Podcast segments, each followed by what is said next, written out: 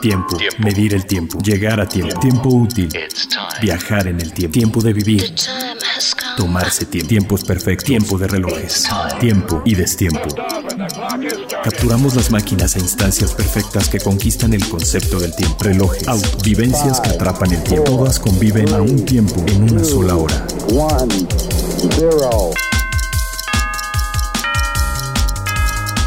Hora local. Hora local. El podcast de Tiempo de Reloj. Tiempo de relojes.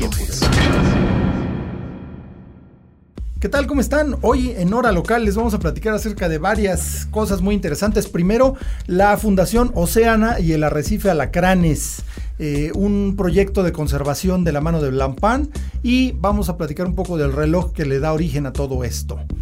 También las Olimpiadas de Tokio 2020 más uno, que es eh, todo lo nuevo que hay en sistemas de cronometraje, lo último y lo más importante alrededor de quiénes compitieron y con qué reloj.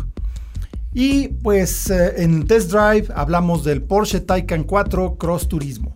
Y bueno, pues les doy la bienvenida. Yo soy Carlos Matamoros, aquí en Hora Local y Tiempo de Relojes, Hora Local by Tiempo de Relojes. Y pues es un placer, como siempre, darle la bienvenida a Carlos Alonso, eh, eh, fundador, director, fundador de Tiempo de Relojes, director del CIAR y personalidad relojera ya de toda la vida aquí en México. Hola, hola, ¿cómo estás? Yo contento porque esto siempre es en viernes, ¿eh? Sí, claro, es el inicio del fin de semana. Muy bien. No, la grabación es en viernes. Usted lo escucha cuando quiera, cuando guste, cuando se le dé la gana y cuando lo disfrute más. Pero nosotros grabamos los viernes. Y también está con nosotros Leslie López, editor de la revista Tiempo de Relojes y también un gran, gran conocedor y apasionado de todo lo que hace Tic Tac, pues como básicamente todos los presentes. Incluso nuestro productor Toño Sempere, que también ya está debutando en las grandes ligas de esto del Tic Tac. ¿Qué tal? Pues, ¿cómo, has, cómo han estado? Hola, hola compañeros. Un gusto aquí ante el micro de nuevo. Pues sí, y bien como viernes y, y, yo creo que ya es momento de arrancarnos con el primer tema. Vámonos con De Último Minuto. Justo cuando suceden todos los grandes lanzamientos y novedades mundiales, las tenemos De último minuto. de último minuto. Pues, ¿qué se trata? ¿de qué se trata esto del arrecife? Es un arrecife de coral, alacranes, ¿no? Se llama. ¿Se Sí, llama es- alacranes o los alacranes? Alacranes le dicen, sí. Alacranes, ajá. Eh, es una zona biológica de mucho interés en, en México. Además, es un parque protegido, parque natural protegido. Sí, porque el coral de plano ya no, Sí. no se recupera, ¿verdad? O tarda. Fíjese, fí- fíjate que aquí, según las últimas investigaciones y las últimas expediciones que, que han tenido lugar, como te digo, es una zona muy biológicamente muy, muy interesante. Entonces, eh, en, en 2019 hubo otra gran expedición de diferentes organizaciones y justo sobre el coral específicamente eh, decían que se encontraba en muy buen estado, ¿no? Ah. Si lo comparas con otras, con otras zonas. Pero claro, no es trabajo suficiente, ¿no? El, el preservar justamente estas zonas marítimas en, en México y a nivel, a nivel mundial, más allá de los mares mexicanos. Entonces, ahora lo que, lo, que, lo que surge es otra expedición de Oceana, que es una organización internacional que se enfoca también en la preservación y protección de los mares específicamente. Lleva, es una organización internacional que lleva tres años en México y va a ser su primera expedición. Eh, y en, en ella se une también Blancpain. Oh, buenísimo, además, perdón, eh, tiene toda la, toda la credibilidad y toda la historia eh, como relojes de buceo, porque prácticamente, digamos que hubo un empate técnico entre Rolex y Blancpain sobre quién lanzó el primer reloj de buceo moderno. Por digo, relojes sumergibles ha habido algunos antes, digo, pues estaban los, aquel Omega de doble caja, los Panerai, con una finalidad muy específica, pero el primer reloj de buceo moderno, como lo conocemos, con bisel giratorio para marcar tiempos parciales y demás, y, corona atornillable y demás, pues fueron el Rolex Submariner y el Blancpain 50 Fathoms, que pues básicamente pues es un empate técnico, ¿no? Pero entonces era de la época en que los relojes verdaderamente eran una herramienta vital para el buzo. Y pues Leslie es un buzo certificado eh, no solamente sabe de relojes, eh, sabe escribir, sino que además eh, se mira de tú a tú con los pececillos y sabe bien de lo que se trata estar tan en una situación tan fuera de nuestro, nuestro rango de confort. ¿no? Pues ahí tenemos la fortuna de que Tiempo Relojes ha sido invitado a la expedición. Entonces disfrutaremos de, esa, de ese viaje y pondremos a prueba también justamente el Fitifaton. O sea, ¿vas a, vas a bucear? No, lo vamos a poner a prueba, vamos a estar una semana en el barco con ellos, eh, curioseando también eh, y aprendiendo de los científicos que, que justamente aquí van a desarrollar dos trabajos que no se han hecho, eh, dos trabajos de campo que no se han hecho antes en esa zona que es eh, van, a, van a, trabajar con tecnología 3D para elaborar todo un, mapa de, la zona, de, la, zona submarina y a ver en qué estado se encuentra.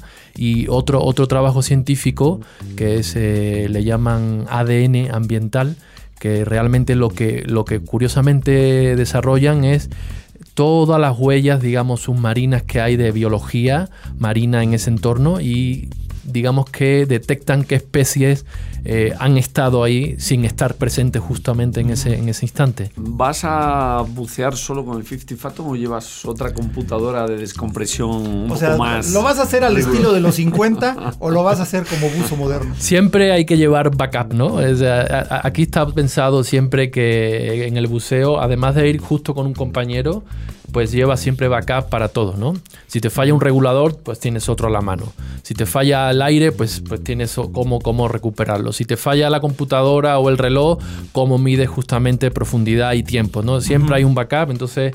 Eh, obviamente yo voy a bucear con, con computadora también porque, porque te permite controlar eh, todos los datos de la inmersión y además también te alerta incluso si, si de repente pues, pierdes alguna variable o algún factor que, que, se te va en ese momento en la inmersión, pues la, incluso las computadoras tienen alarmas por si haces una, un ascenso demasiado rápido o si superas tu tiempo de, de profundidad. Entonces la computadora en ese aspecto ha desarrollado muchas más eh, mecanismos, obviamente, que un reloj mecánico, ¿no? por supuesto, la tecnología siempre es el, aliado, pero hay, que, hay que ubicarnos en los años 50 en que la tecnología que había era precisamente un reloj que fuera capaz de resistir estar eh, bajo el agua, bajo cierta presión y pues eh, que pudieras confiar en él, que, supieras que no te va a fallar, que no se va a detener o que un golpe lo va a estropear, ¿no? Sí, justamente tú decías que obviamente Rolex y, y Blancpain son justamente las marcas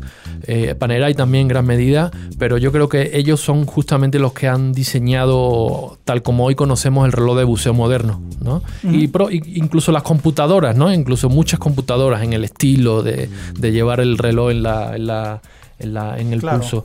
Y también, ya casi que desde el año de los años 50, estas marcas, pues con todos los factores que manejaban de, seguridad, fiabilidad, o sea, hermeticidad, casi que ya desde entonces, eh, digamos que sientan las bases de lo que son las normativas ISO hoy en día de relojes de buceo, ¿no? Sí, totalmente. Además, hace ya 50 años, más de 50 años. No más, son casi 80 años. Sí, casi 80 años. O sea, de verdad es, una, idea bien interesante porque digo, cualquier reloj que, vaya, el estilo que nosotros reconocemos, ah, ese reloj es de buceo, así de ver una foto, es porque trae un bisel giratorio con una gradación dependiendo del tipo de uso y la corona atornillada con guardas para la corona para que esté protegida. Entonces, esa estética es algo que, sentaron precisamente estas dos marcas de algún modo. Y una cosa, un dato interesante, los 50 fathoms es una medida de profundidad que en realidad son como 98, 99 metros. Un, 50 fathoms moderno ya aguanta más de 300, ¿no? O por lo menos 300 metros, creo, ¿no? Sí, eh, eh, eran como las, las profundidades. Son las brazas, ¿no? Se llaman brazas en español. Sí, 50 brazas, podríamos traducirlo, que en, aquellos momentos eran como las profundidades que alcanzaban los buzos con, la tecnología de entonces, con el gas comprimido que se usaba entonces, que era casi en torno a los 100 metros, igual que Roles cuando lanza el primer submarino submarines solo 100, 100 metros y a partir de ahí comienzan ya a alcanzar a desarrollar hermeticidad a 200, a 300, eh, que es básicamente donde ahora mismo se mueven los relojes mecánicos. No, bueno, ya desarrollan tecnología para 1000 metros o este tipo de profundidades que no alcanzas no realmente para como, como buceo recreativo, buceo de ocio, no, no llegas ahí, ¿no? Sí, yo brevemente tuve un, creo que es el récord hasta ahorita, un Belan Ross que era el, el, Ay, se me fue el nombre del, modelo, pero el caso es que es un reloj de cuarzo que está sumergido en un aceite especial de silicón, que esencialmente para lo que es la profundidad del reloj es como si fuera un, objeto sólido, es completamente incompresible con acero de submarino y resistía 11.100 metros, que es la profundidad de la fosa de las Marianas que es lo más profundo que se ha explorado. Entonces, pues por eso le pusieron 11.100 metros de profundidad. Pero así creo que no es muy aconsejable bajar uno, porque el reloj lo aguanta, pero no va a llegar mucho, no va a llegar muy lejos el, el buzo. Pero vaya, lo interesante es eso, ¿no? Esa competencia que, siempre hay en el mundo relojero. Y bueno, pues un verdadero ícono, el 50 Fathoms. Y como decías, la fortuna de, que Tiempo de Relojes fue invitado, pues yo diría que más bien la fortuna de que Tiempo de Relojes tiene un buzo certificado. También, que hace, que hace lo que tiene que hacer y que sabe de qué se trata. Porque además no vas nada más a pasear a plan turístico, sino que vas a, a ayudar en esa expedición. Sí, sí, vamos a trabajar, vamos a reportear, digamos. Vamos a tomar fotos, obviamente. Y, creo que, bueno, ya eso, según un comentario off the record que hemos tenido, eh, hemos, afortunadamente, o no, viene Mark Hayek, que era realmente el que iba a viajar. creo que ha tenido algún contratiempo, no puede. Entonces, hay una, una, plaza ahí vacante y hemos tenido la fortuna de que, gracias a Dolores, que lleva aquí la, la marca en México, eh, pues hemos, hemos sido invitados.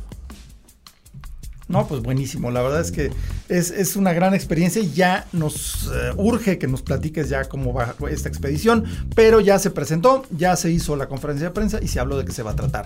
Y bueno, vámonos eh, así corriendo, como debe de ser los 100 metros planos, a complicación. Más allá de la hora, un reloj puede ofrecer otras funciones que se conocen en el argot relojero como complicaciones. complicaciones.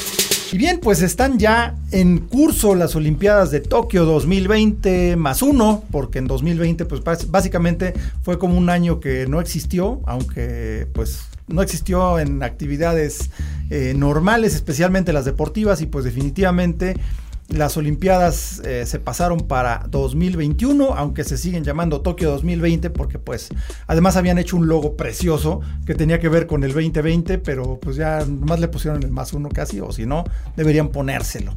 ¿Qué onda con el cronometraje deportivo? Que es un tema bien especial. Omega comenzó con, con, esto del cronometraje deportivo en 1932, en las Olimpiadas de Los Ángeles, las primeras Olimpiadas de Los Ángeles.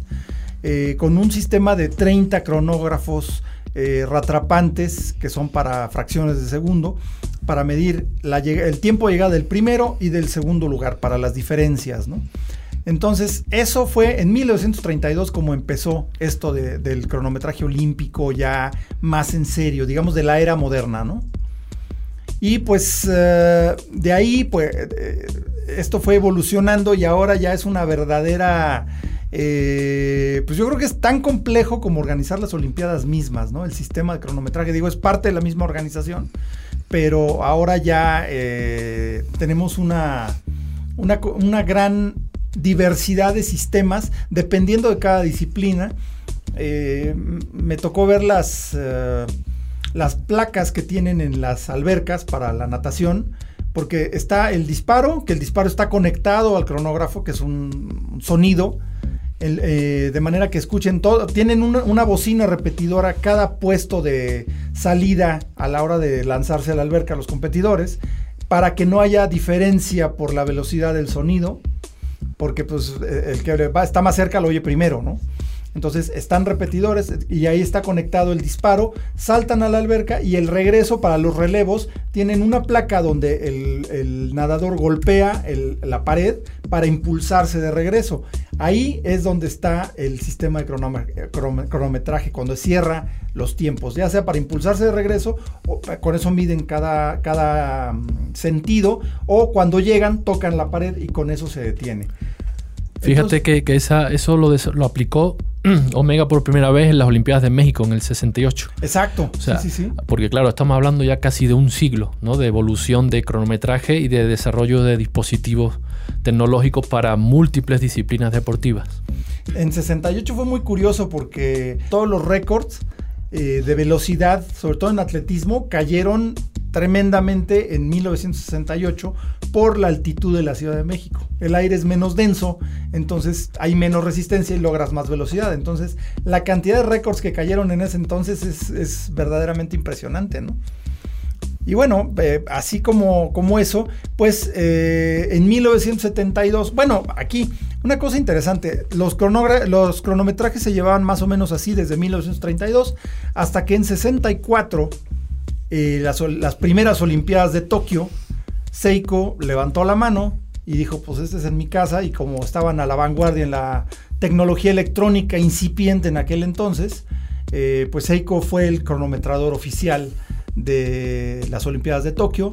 Ahí presentaron su primer cronógrafo, un cronógrafo monopulsador de, una, eh, de un minuto. Era un cronógrafo de un minuto como aquellos Omega Chronostop que salieron en el 68, pero este fue en el 64. Fue el primer cronógrafo de Seiko. Y pues eh, de ahí fue como ponerle un cohete en la espalda a los suizos, que pues el orgullo nacional estaba un poco pisoteado por Seiko, que también en 60 había lanzado Grand Seiko, que estaba ganando competencias de cronometría. Entonces se convirtió en un tema casi personal, ¿no? ¿Cuánto pagarían? Eh? Porque hay, que, hay, que, recordar que el Comité Olímpico Internacional está en Lausanne, en Suiza. Entonces las Olimpiadas son un, tema suizo. Nacionalista. Nacionalista. Imagínate los, eh, el país de los relojes y el país de las Olimpiadas, pues... Eh, ¿Cómo, cómo digo, eh, se entiende unas Olimpiadas en Tokio, se entiende Seiko levantando la mano con mucho desarrollo técnico y todo? Otra cosa que los suizos entienden muy bien es el dinero, porque por eso ah, han, sido, han sido reyes de la banca. La banca. Entonces, algo, algún argumento técnico y financiero tuvo que ir de la mano para que los SAM permitiera que metiera un gol un, reloj japonés. Yo creo que no tuvieron mucho que hacer porque no, tenían un sistema de ese nivel, ¿no? Sí, de hecho también aquello sí levantó una batalla comercial importante porque los suizos en aquel caso, en aquel, en aquel momento se hicieron como eh, batalla corporativa y nació, nació la, primera sociedad suiza de cronometraje deportivo, que luego tomó el nombre de Swiss Timing, y se asociaron Longines, Omega, Hoyer, entonces no era Ta era Hoyer, en los años 70 también se unió a ello, y por ejemplo los Juegos de Múnich del 72, pues ya no solo Omega obviamente cronometraba, ¿no? Cronometró, por ejemplo, Longines en boxeo, en, en, actividades como la gimnasia, aunque obviamente ya luego, eso cuando, cuando se desarrolló, cuando Swatch Group finalmente se desarrolló, adquirió Longines, Omega, eso ya entró, formó parte de Swatch Group y ahí realmente fue el primer paso eh, en el que ya Omega capitalizó todo ese trabajo previo, todo ese desarrollo. Y de hecho, yo me enteré este año, no lo sabía, de hecho, que hay un CEO propiamente de Omega para, para, justamente esta área donde desarrollan el cronometraje para las Olimpiadas, ¿no? Como ya así aliados eh, mm, privilegiados. No, y es que en Olimpiadas modernas Omega tiene la mano alta porque pues, fue de los primeros, que en 1932, como decíamos.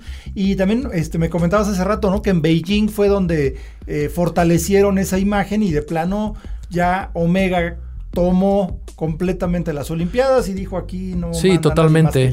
Ahí aprovecharon yo creo también su situación comercial en, en, el ámbito de China y de Asia en general, ¿no? El papel que tiene Omega tan fuerte como marca ahí privilegiada y sí, sí fue como el segundo gran paso, en mi opinión, a nivel ya comercial para estratégicamente situarse como grandes cronometradores en, los Juegos Olímpicos, ¿no?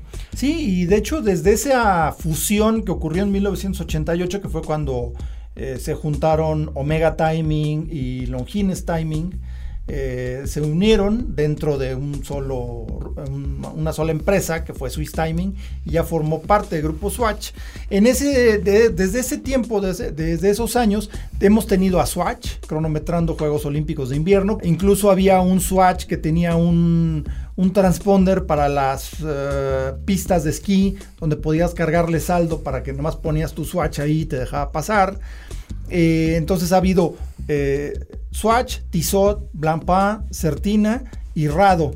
Todas ellas han estado bajo Swiss Timing. Más bien, han dado la cara al equipo de Swiss Timing en determinados eventos, dependiendo de cuestiones de patrocinio, igual que como lo de Omega con, con Asia, ¿no? Eh, obviamente dependiendo de los eventos que mejor van con la imagen y con los mercados de cada marca. Y pues la verdad es que eh, hay una estadística muy buena que son, en 1932 se usaban 30 cronógrafos ratrapantes usados en, las Olimpiadas de Los Ángeles, que para Londres 2012 fueron reemplazados por 450 toneladas de equipo, 175 kilómetros de cable y fibra óptica, y 70 tableros eh, de display. Eh, nada más para esos Juegos Olímpicos. Ahorita es mucho más. Ahorita es mucho más. Y eh, en ese entonces se usaban 450 técnicos apoyados por 800 voluntarios. dispersos así alrededor de las 31 sedes olímpicas en la capital de Londres, bueno, la capital inglesa y sus alrededores. Entonces, el compromiso que demuestra esto con, el deporte es así, este, más que obvio, ¿no? Sí, porque, y además ya obviamente no, no es solo el reloj o los cronos, ¿no? Eh, ya son dispositivos de tracking. Eh, GPS, photo finish, eh, las pistolas, las modernas pistolas. de Omega también. Sí, exactamente, ¿no? en Los Ángeles también, en la segunda Olimpiada de Los Ángeles creo que fue la primera vez que se aplicó la photo finish, ya que salía en color, ¿no? Que la vemos casi a diario ahora si ponen las Olimpiadas de Tokio. Exacto. Y también curiosamente por ejemplo, lo interesante también que no es solo tecnología, sino también las campanas de atletismo. ¿no? Las campanas siguen siendo las mismas campanas que las escuchas cuando las baten para la última vuelta en la pista. Y eso también lo sigue haciendo Omega y pues lo hace como lo hacen los suizos el chocolate y el queso, ¿no? Todavía siguen haciendo las campanas igual y siguen aportando las campanas para las Olimpiadas. No, y es que el tema de, la, de la fundición de campanas también es un tema muy suizo, ¿no? Con eso de que en el al final del verano bajan las vacas de, los, de las montañas. es un tema como muy suizo, todo, porque además bajan moviendo, sonando las campanas para que las vacas sigan el sonido. Es un tema muy, muy suizo, como dices, ¿no? A mí me gustaría comentar un poco que hay una cara oculta de con ah, el, desarrollo tecnológico de las Olimpiadas. No, no, no, no, no, hay oculta. Oculta me refiero que, que no es, tan evidente, una paradoja que efectivamente eh, Omega ya años 50, años 60 tomó un liderazgo de desarrollo tecnológico. Yo creo que le venía impulsado por el tema olímpico, porque continuamente se estaban eh, esforzando en, investigación y desarrollo, cuando el reloj estaba considerado una herramienta funcional eh, de precisión. Entonces hay un punto, un punto muy curioso de cómo a Omega le costó caro eh, en su historia el ser vanguardia eh, debido al desarrollo tecnológico de las Olimpiadas. Y esto es, bueno, eh, cuando a finales de los 60, a principios de los 70 irrumpe el cuarzo, el cuarzo Omega rápidamente lo ve, es la marca suiza que lo ve más como una amenaza de prestigio, de vanguardia. Sí, porque además lo sacó Seiko en 1969. Entonces, o sea, eh, eh, Omega ya en los 60 ya tenía dispositivos electrónicos cronometrando las Olimpiadas. Entonces, cuando viene la, viene la tecnología japonesa eh, electrónica aplicada a los relojes de uso diario, rápidamente lo vio como una invasión de terreno propio y que le amenazaba incluso su vanguardia con las Olimpiadas. Entonces, mm, Se sumerge plenamente en la competencia del cuarzo. Pero, pero, hasta algo que, por ejemplo, pues un Rolex no entró tan de lleno, un Patek no entró tan de lleno, aunque todos, hoy aunque lo oculten mucho, hasta Patek entró en el cuarzo y todos, eh, digo, eh, esas famosas torres que había en los aeropuertos, todas electrónicas para dar el cronometraje de los aeropuertos, de los aviones, de los horarios y tal, todo eso lo había desarrollado Patek. O sea, y todavía se pueden ver por ahí esas torres que son monumentales y era electrónica pura by Patek ¿no? Y hoy no, no, lo, no lo presumen. Pero vuelvo al tema de Omega. Eh, El hecho de que los 70 Omega se sumergió tan fuerte en el cuarzo, recuerden que cuando en el 80 remitió y volvió el prestigio de la relojería mecánica, otra vez el famoso Blancpain mensaje de Bieber de que nunca habíamos hecho un reloj de, de 1735 y nunca lo haremos, eh, y aquello fue un revulsivo. Sobre todo porque en la época del cuarzo no existía Blancpain como tal. Bueno, pues estaba dormidita. Omega llega a, ya lo bien avanzado los años 80, finales, donde el 80% de su producción eran Constellation de cuarzo. O sea, era abrumador el negocio que había hecho con el cuarzo. No, y innovaron muchas cosas. Había unos relojes de pulso increíbles de los 70 de Omega. De hecho, crearon sus propios calibres. Eh, también se metieron al rollo del diapasón, como los, eh, como los Bulova Cutron, bajo licencia. Hicieron algunas innovaciones. De hecho, el único cronógrafo que hubo de diapasón fue de Omega. Y eso fue una, cosa completamente propia, que fue el Speed Sonic. entonces, ah, cuando se dan cuenta ya en los 90 que el prestigio de la alta relojería mecánica viene ganando terreno porque el reloj y el conocedor ya no lo ve como una herramienta funcional, sino como una joya de prestigio y de artesanía y objeto de culto inmortal, la mecánica, pues eh, tuvieron que buscar un, una mea culpa y el mea culpa se llamó coaxial, eh, gracias a George Daniel. Entonces, cuando Urquhart lo presenta en Nueva York, tuve la fortuna de estar en ese evento en el club de Harvard de Nueva York. Ahí estaba George Daniel y fue en el año 98-99, si no recuerdo. Urquhart dijo: en menos de 10 años, Omega será sinónimo de coaxial nuevamente. Y lo lograron. Y lo lograron, pero era una forma de decir a ver, nunca lo reconocieron, pero era una forma de decir, así como triunfamos en las Olimpiadas, la regamos en la, relojería civil porque nos escoramos demasiado al cuarzo y les costó 30 años volver a ponerse contra sus grandes competidores otra vez, ahora con los... Eh, Master Chronometer. Ah, el, Master Chronometer, perdón, todos los coaxiales, todo, o sea, toda la tecnología que tiene impresionante ahora Omega en todos sus relojes, pero fue les costó, y, eso, y eso que nunca dejaron de hacer Speedmasters mecánicos ¿eh? eso es una cosa bien chistosa porque sí se fueron muy para el cuarzo pero lo poco mecánico que quedaba era buena parte de Speedmasters 861 eh, el de que fue a la luna, porque pues ahí sí, sí hubo Speedmasters eh, electrónicos. X33. Bueno, el, X33. Eh, eh, decían que a Marte tenían que ir con un reloj electrónico, ya no. No, además hay una cosa bien chistosa. El, X33, es, ese fue un reloj. El Speedmaster tradicional fue elegido como el reloj espacial. Por cierto, escuchen ahí el, el episodio, me parece que es el 17 o el 18 de hora local. Ahí está una explicación súper vívida, súper divertida de parte de Petros Protopapa sobre toda la historia del Speedmaster. No lo quisimos traducir porque era hacerle un, mal servicio a la, genial historia que nos, contó, que Petros Protopapas, toda la saga de Omega en el espacio. Pero bueno, el, el Speedmaster fue elegido reloj para la NASA por pura casualidad, porque era un reloj, digo, por resistencia, pues, pero en realidad es un reloj que estaba pensado para las carreras. Speed. Speed, claro. sí, por eso tiene un... Y el taquímetro una escala taquimétrica que te sirve para medir unidades por hora, que en el espacio pues no te sirve para nada, ¿no? De aquí a la luna no hay marcas cada kilómetro, entonces no te sirve para nada. Pero bueno. A ver, hay que hacerse una pregunta ahora que hablas de eso, ¿Por qué la NASA cuando buscaba un reloj para ir al espacio no buscó pilots? O sea, los pilots de los 40 y de los 50, IWC y tal, curioso que se van a... Un timer hubiera sido útil por, la, regla de cálculo, eh, porque todos son ingenieros. Exactamente, y se van a un reloj de carrera de coches eh, pues para ir al espacio. Es que fue el que aguantó los trancazos, este, aguantó la vibración, aguantó todo Las pruebas, sí. Fue por resistencia, más, que nada, pero sí tienes razón. Hubiera sido, eh, hubiera sido más útil un Navitimer, que igual era cronógrafo, era este con regla de cálculo, que para un ingeniero pues, es más útil, ¿no? Mira qué buena observación, no había pensado desde ese lado. Pero vaya, el X33, curiosamente, fue un reloj hecho con input y con opiniones de pilotos y de astronautas. Entonces Omega tomó en cuenta eso para crear un, un calibre electrónico único, porque es el único en el mundo que tiene eh, funciones de Mission Timer que mide hasta 900, es un cronógrafo, pero mide hasta 999 días, 23 horas, 59 minutos y 59 segundos, que es para misiones largas, ¿no? Por eso se hablaba que era el reloj que iba a ir al planeta Marte. Y vaya, es, un reloj bien interesante, pero como alguna vez me dijiste, ¿no? Que era un incunable dentro de la relojería, porque no hay otra cosa parecida, ¿no? No, totalmente.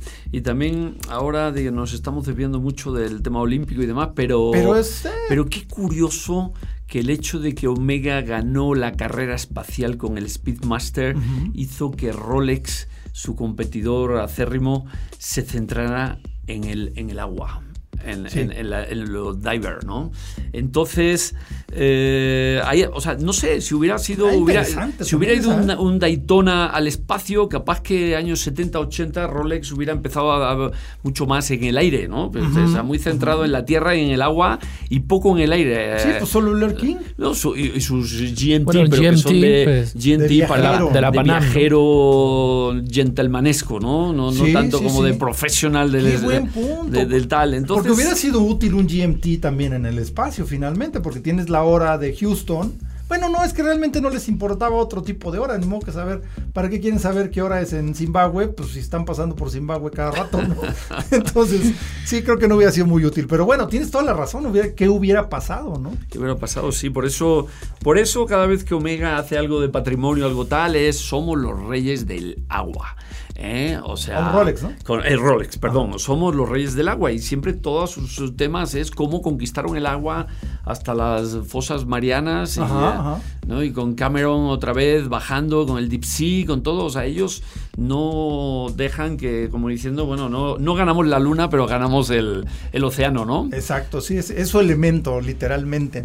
Pero bueno, hablando de las Olimpiadas, tuvimos, eh, obviamente, pues muchos atletas olímpicos tienen patrocinios patrocinios de marcas importantes, ya obviamente las de equipo deportivo y demás, pero también ya las marcas relojeras eh, han logrado llegar a las muñecas más veloces o más fuertes o que corren más, eh, que saltan más alto de, de, pues ahora sí que del deporte, ¿no? ¿Qué hay? ¿Quiénes compitieron llevando su reloj? ¿Quiénes ganaron? Bueno, sí. Eh, por ejemplo, Omega, hablando del agua, está muy, muy aliado, muy cerca de los nadadores. ¿no? Está Phelps. Ahora, por ejemplo, el nuevo Phelps, digamos, por, decirlo así, o el sucesor de Scalet, ¿no? que ganó, creo que son cinco oros este año, pues también estuvo ahí con los Seamasters y tienen ahí como un, pequeño taller donde llevan a los, a los ganadores y a los, a los amigos de Omega y les enseñan, ah, les enseñan sus calibres y ahí ha estado luciendo, luciendo algún Seamaster.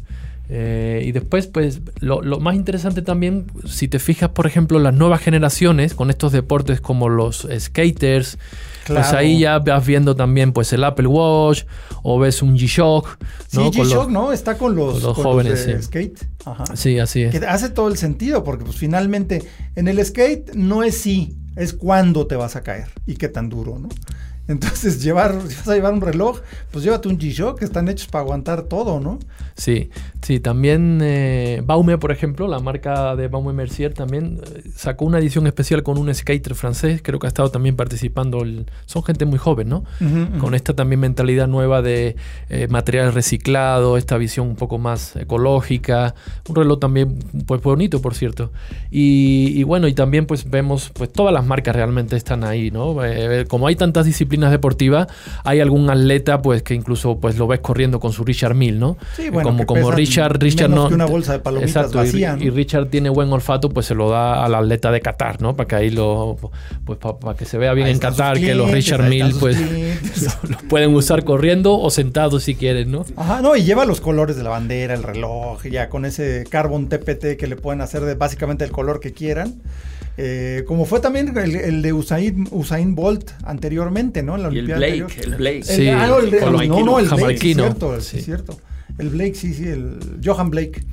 Que Híjole, pues, la verdad es que no, no me gustaba mucho cómo se veía ese reloj, pero de que era impresionante, impresionante. Se cotiza muy bien en, sí, claro. en reventa ese, el Blake. ¿eh? Johan Blake. Yo creo que por sí eran carísimos, porque eran como de 600, no, 600 mil dólares, una cosa así. Y aún en, segunda mano los Johan Blake valen una fortuna.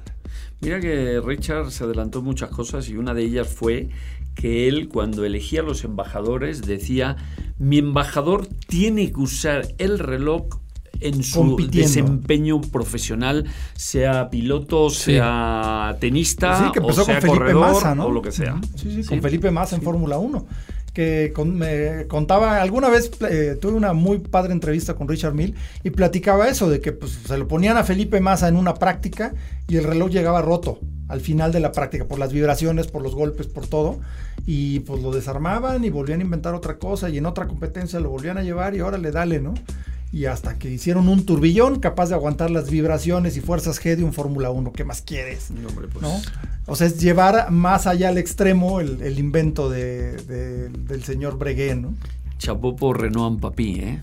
Ah, acá no, por supuesto. Es la NASA eh, los ese, Esa es otra, de pues es otra de las cosas que también está así guardadito. Pero sí, realmente ese desarrollo de Richard Mill, pues lo hace Renault Papi. Pues y básicamente, este. Guido. Eh, no, es este. Ay. Julio, Julio, Julio, Papi. Julio, sí. Sí, Julio Papi, que es un tipazo y además un verdadero genio de la relojería moderna, ¿no? Totalmente, es el, Da Vinci, porque él, y además de ahí ha salido, bueno, de ese laboratorio ha salido Carol Forestier, ha salido Stephen, eh, Stephen Forcell. han salido talentísimos de, ahí. pues aprenden ahí del maestro, ¿no? Sí, Julio tiene esa visión un poco renacentista eh, sobre la relojería. Yo que muy como este artista, ingeniero y que piensa con la cabeza y con el corazón al mismo tiempo. O sea Y logra lo imposible. Sí.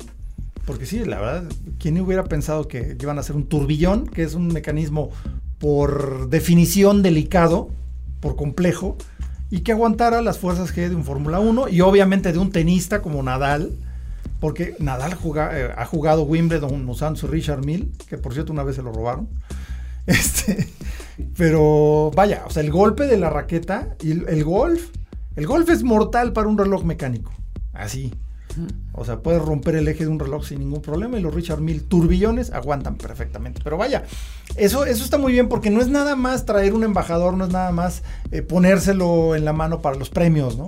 Sino que la idea es usarlo. Y eso está muy interesante, ¿no? Pues así fue, ese es el espíritu, por ejemplo, hablando antes que hablamos de Rolex, pues así era como nacieron los Rolex, ¿no? O sea, claro. la naturaleza era el laboratorio de Rolex, ¿no? Entonces los mandaba al Himalaya, los mandaba a las fosas Mariana, y así fueron justamente como ganaron el prestigio de, la fortaleza de un, de un reloj eh, realmente profesional.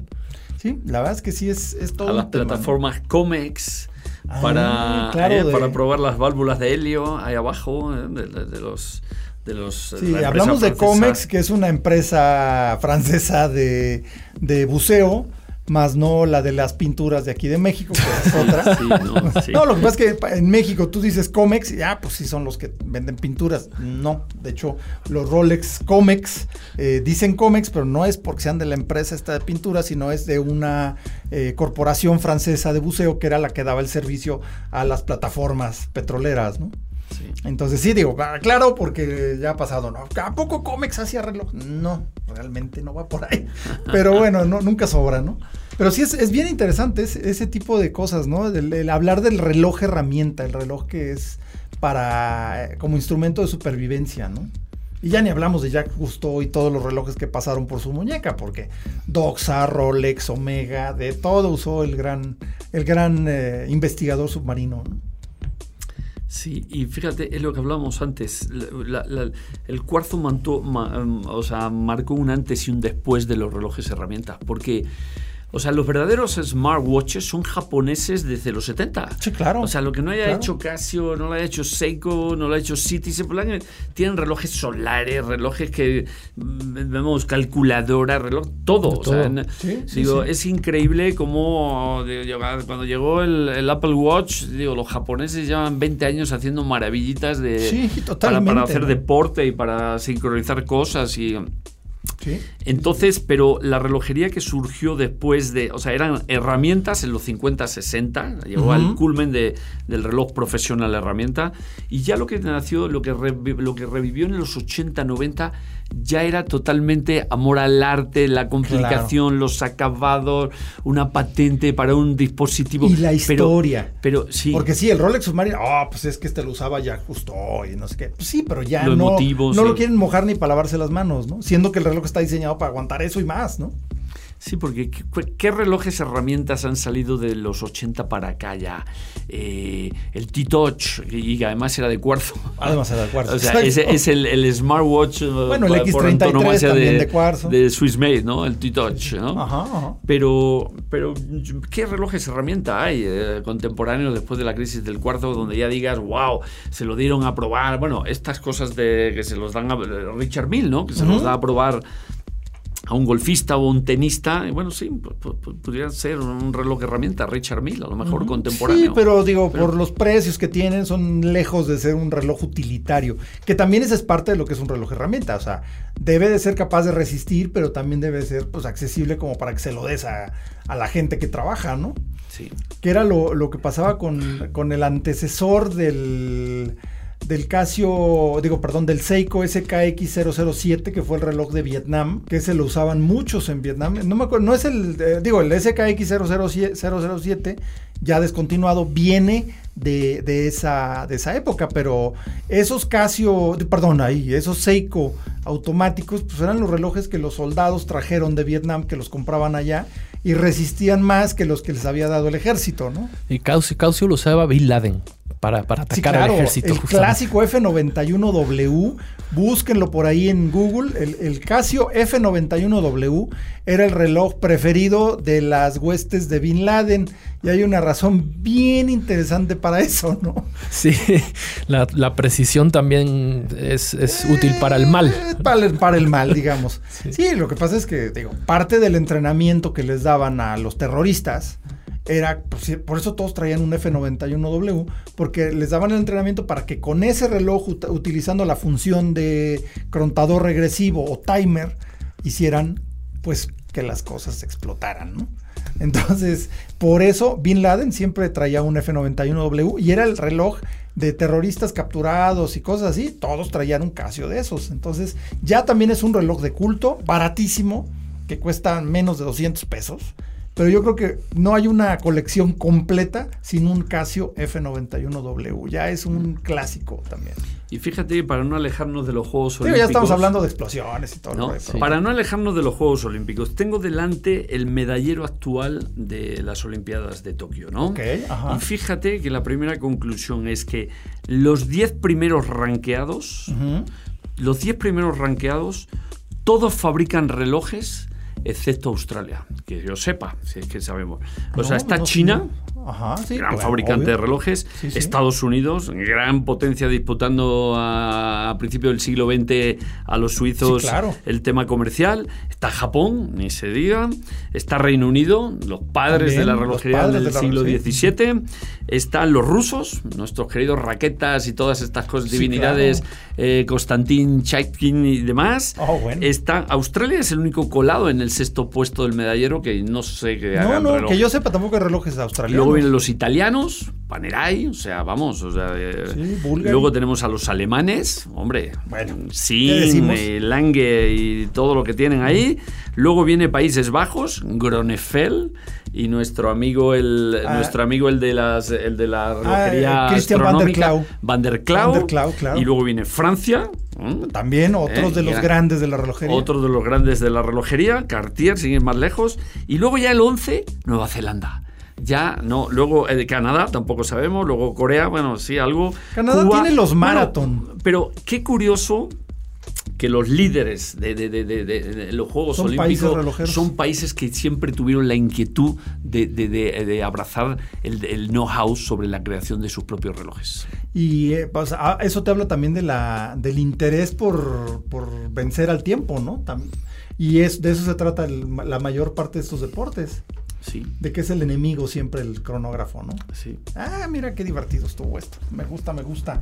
Pues muy bien, esa es la Eh, las Olimpiadas de Tokio 2020, ya les contaremos al final de las Olimpiadas mismas cómo les fue y el medallero de a ver qué país relojero se llevó más medallas, pero pues eh, estamos ahorita al frente con China y yo creo que va a seguir igual. pero bueno, muy bien, pues vámonos rápido a una, una cosa que les voy a platicar en Test Drive. ¿Qué tan rápido, qué tan cómodo, qué tan avanzado es un auto? Lo sabremos después de este Test Drive. Test Drive. Pues me tocó manejar el eh, Porsche Taycan 4 con la nueva carrocería Cross Turismo, que es eh, el Taycan es un sedán deportivo con una caída fastback en la parte trasera del coche.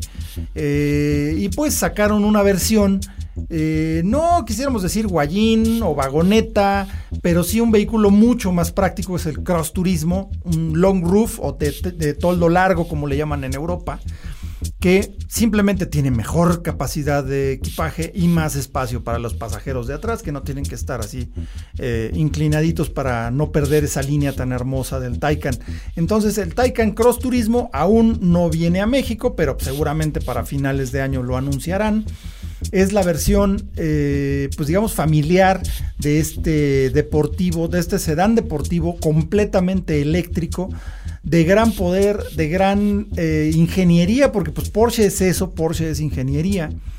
Y pues hablar de un coche eléctrico hecho por Porsche, pues ya estamos hablando de un nivel completamente diferente. Luego, mucho se, acusa que algunos coches eléctricos como Tesla y demás son grandes vehículos, pero son más como un, eh, llamémosle, digo, en español podríamos decir, es un dispositivo es un dispositivo, ¿no? O un appliance, o un como un electrodoméstico, son, son coches sin alma, ¿no?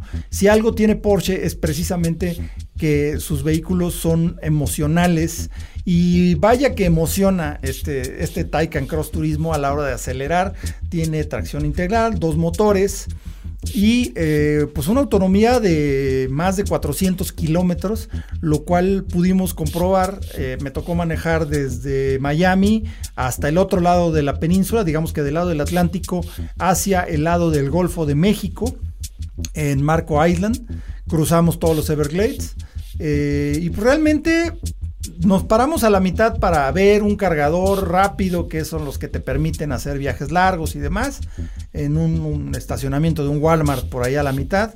Pero realmente el coche tenía rango suficiente para llegar y no nos fuimos precisamente despacito, porque traíamos en la caravana una, un Cayenne GTS y un Macan GTS, que son eh, eh, los deportivos utilitarios de Porsche, que no son precisamente lentos, entonces el ritmo que llevamos era muy tranquilo, más bien no era muy tranquilo, la carretera es recta, recta, recta, plana y pues permite, eh, permite tener cierta diversión con el acelerador, entonces un gran vehículo, la ingeniería es eh, perfecta, todo el tablero ya no tiene eh, instrumentos analógicos como los conocemos con agujitas, sino ya todo es una pantalla y opcionalmente, que en este caso el vehículo que provee lo trae, todo el ancho del tablero, incluso al lado del pasajero, todo es una pantalla de alta resolución, son touchscreen, pantallas de toque.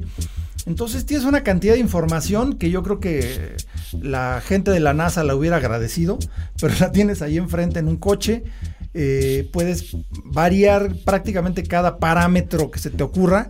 Lo que sí, eh, luego operaciones más simples ya son reemplazadas por cosas un poco más eh, rebuscadas. O sea, subirle y bajar el volumen al radio no es tan simple como en un coche normal.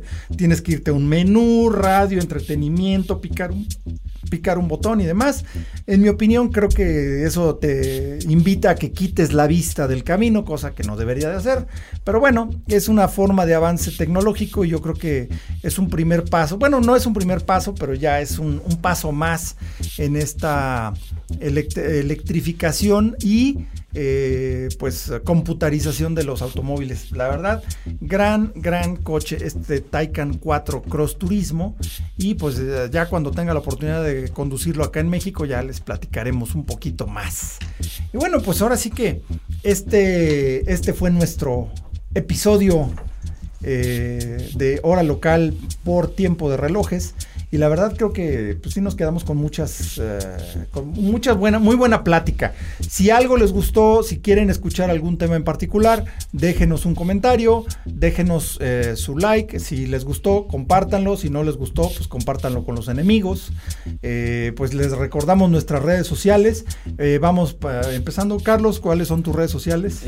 Instagram, Carlos Alonso TDR, que prácticamente es la única que uso y ahora la tengo dormida también. Ok, y la de tiempo de relojes, que es tiempo de relojes, exacto, en Instagram y Twitter también me parece. Sí, no, es Instagram, ¿no? Bueno, y la página. Instagram y, Facebook también, tiempo de relojes que están más activas, sí. Perfecto, y por supuesto la página web de tiemporelojes.com.mx. Y tú, Leslie, tus. Yo también ahora en verano, como que baja un poco la actividad, entonces. Claro, son, europeos ustedes, entonces en Europa todos bajan la cortina. Sí. Y, los suizos cierran las manufacturas, entonces todos caemos un poco en la. Pero todos guardan hasta los lagos y los ríos los guardan, o sea, los animales se van a hibernar, nada se mueve, no se mueve ni una hoja en Suiza.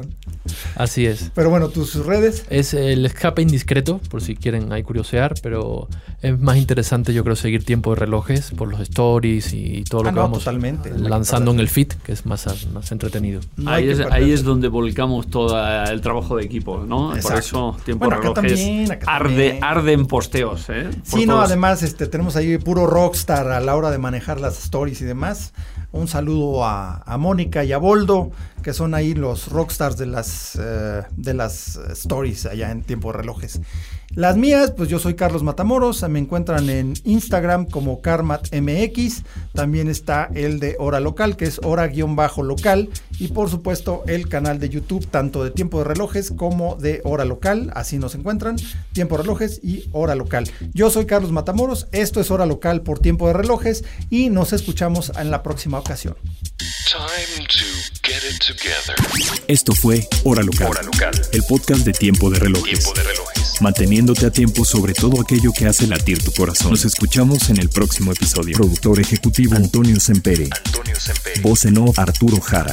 Hora Local es una producción de finísimos.com.